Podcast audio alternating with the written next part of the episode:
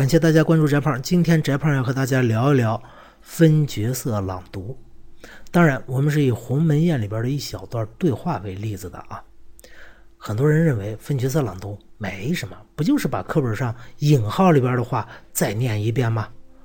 如果你真的是这么想的话，你真小看了分角色朗读了。分角色朗读实际上是个非常有用、非常重要的教学方式。第一，它能促使学生深入的了解课文，因为你要分角色朗读，你必须回到角色的当时的情景啊。那你怎么回到情景？你只有细读课文。第二，更加重要的是，人生如戏嘛。如果一个学生经常扮演智者，那他最后死的时候被人的评价不就是个智者吗？如果一个学生经常扮演勇者，那他死的时候别人也会说他是个勇者。如果一个学生经常扮演成功人士，那他最后也就肯定是个成功人士嘛。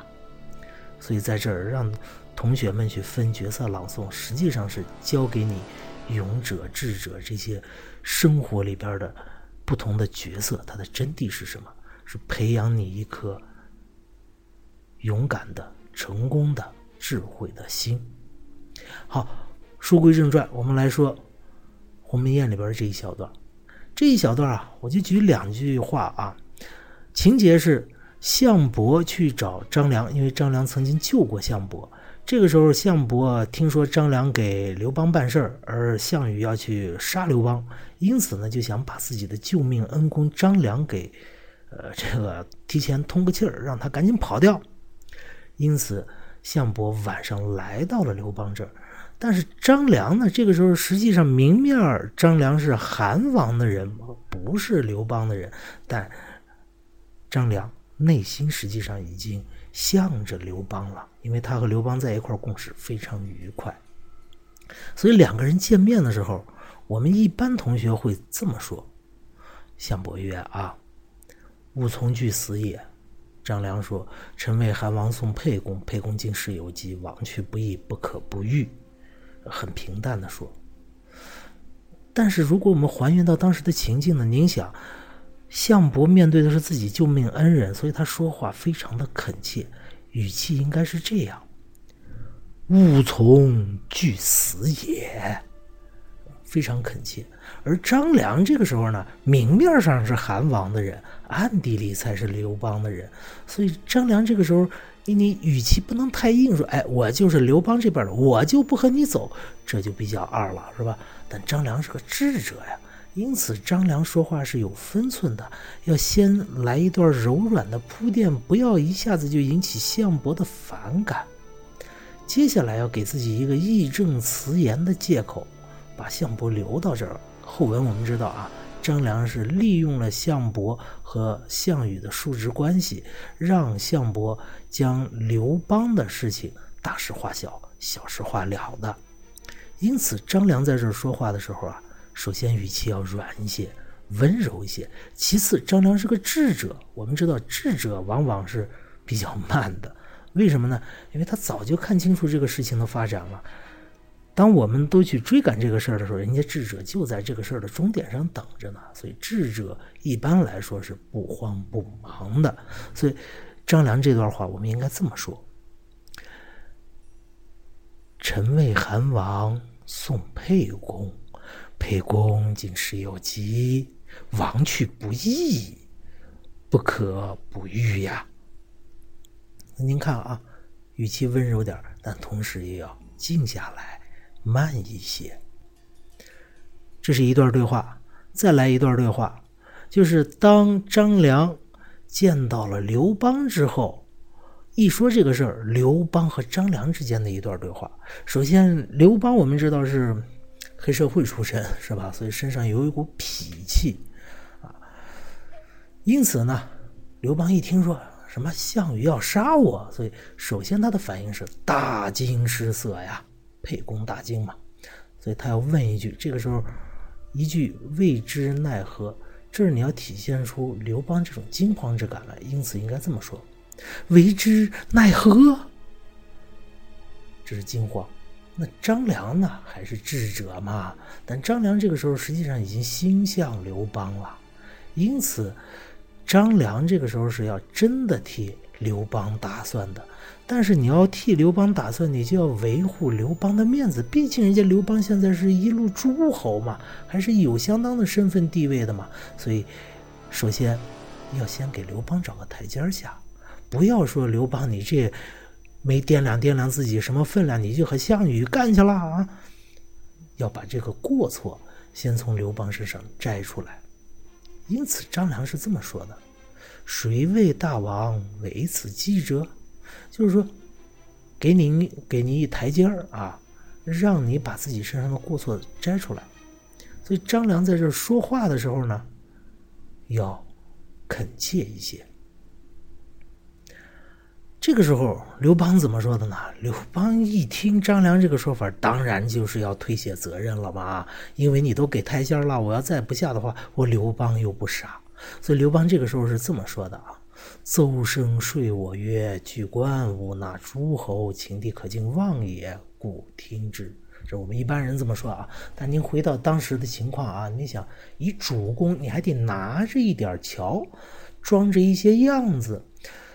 ”把自己的过错还要摘出去，因此他说的时候应该是这样：“邹生说我曰：‘举官勿纳诸侯，秦地可经望也，故听之啊。’就在这儿呢，故听之前面要顿一下。”要把前后两者区别开，说明前面我的错误都是邹生的事儿哈，后边这个事情是我错了，我唯一的错误就是哎听信了他们的谗言，推脱了责任。那接下来张良推脱完责任，我就该出招了吧，是吧？那怎么出招呢？张良作为一个智者，先问了刘邦一段话：“料大王士卒足以当相王乎？”这是什么意思？这就是问刘邦您。敌我势力对比是如如何呀？要能行的话，咱们打他一家伙呀；呃，不行的话，咱们再想辙呗。实际上，张良当然心里边早就想好了，是吗？所以这句话在问的时候啊，要慢一些，不要料大王士卒足以当相王乎？哎，不要这么问，因为这是个智者。因此，读的时候慢下来是这样读：料大王士卒。足以当相王乎？你要给刘邦一个思考的时间。刘邦心里边默默的想了想，足以当吗？当然不足以当了。根据后来的史料记载，我们也知道，刘邦和项羽打仗从来没赢过，唯一赢了一回就是亥下之围，十面埋伏那一回，就赢一回，一回定终身呢。刘邦是其实心里很怕项羽的，项羽的西楚霸王多牛啊，是吧？因此刘邦是沛公漠然。接下来，但刘邦又是一个主子，是吧？是一个诸侯，你又不能把自己的面子全部丢掉，你在这儿还要维护一下自己这种清贤臣远小人的一种态度，而且人家给你支招，人家没说怎么办，你这个时候得问问人家该怎么办，所以你要。很恳切啊，但是同时还要维护一点面子，因此他话是分两段。第一，孤不如也，这是要承认自己的差距啊。同时，潜台词就是说我当然是不如他的，他现在是势力最大的一家嘛。但是我之后啊，我会比他强，所以他说故不如也。后半句就是问计于张良了，说您有什么办法呢？因此这句要。很恳切的说：“且为之奈何？”这是真问啊，可不是假问。接下来张良说：“秦王为相伯言，沛公不敢背相王也。”这就是支招了啊！这支招的时候，你想张良一个智者，但现在明面上还是韩王的人，带这么一件大功，我通知了些刘邦你。这个时候我还给你支招，心里边应该是有一些小得意的，所以他这句话在说的时候啊，可以有这么一点点得意的感觉，所以这句话应该这么读：秦王为相伯，言沛公不敢被相王也，胸有成竹的样子啊。接下来呢，就是刘邦见到项伯，怎样去说服项伯的？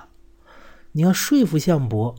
我们知道，刘邦首先是把项伯当做自己的兄弟来对待，也就是刘邦本来是一是诸侯啊，你项伯再牛，也就是项羽手下的人，是诸侯手下的人，所以刘邦在这主动降低身份去接近项伯，当然因为有求于人嘛，所以在这儿要有这样一种姿态啊，我和你是平等的，甚至您还比我高一些。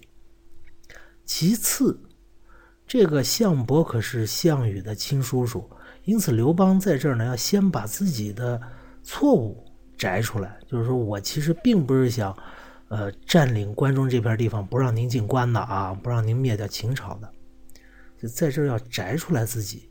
因此他读的时候，在摘出来自己这一段呢，要注意他的语速，要放得慢一些。最后。他要表一个忠心，就是，哎，项伯啊，我其实是非常非常向往项羽将军那儿的啊，我是要认项羽做老大的。所以这儿的时候语气呢要非常非常的诚恳啊，而且是有一种倾慕之情在这儿。因此这段话读起来应该是这样：吾入关，秋毫不敢有所敬。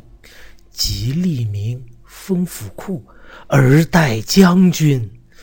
所以遣将守关者，哎，备他道之出入，欲非常也。日夜望将军至，岂敢反乎？愿伯具言臣之，不敢背德也。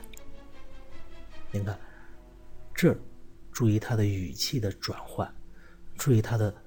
情感的表现，接下来就是项伯了啊！项伯这个时候，您看，你诸侯你牛是吗？但是你见了我们家项羽，哎，见了我侄儿子，你也牛不起来，因此内心是非常的自傲的啊！因此他是这么和刘邦说的：“但日不可不早自来谢项王，有一点傲慢在内才对。”刘邦说：“诺，也就是同意，中啊，是吧？”好，今天翟胖先和大家聊到这儿。欲知鸿门宴后事如何，且听翟胖下回分解。再见。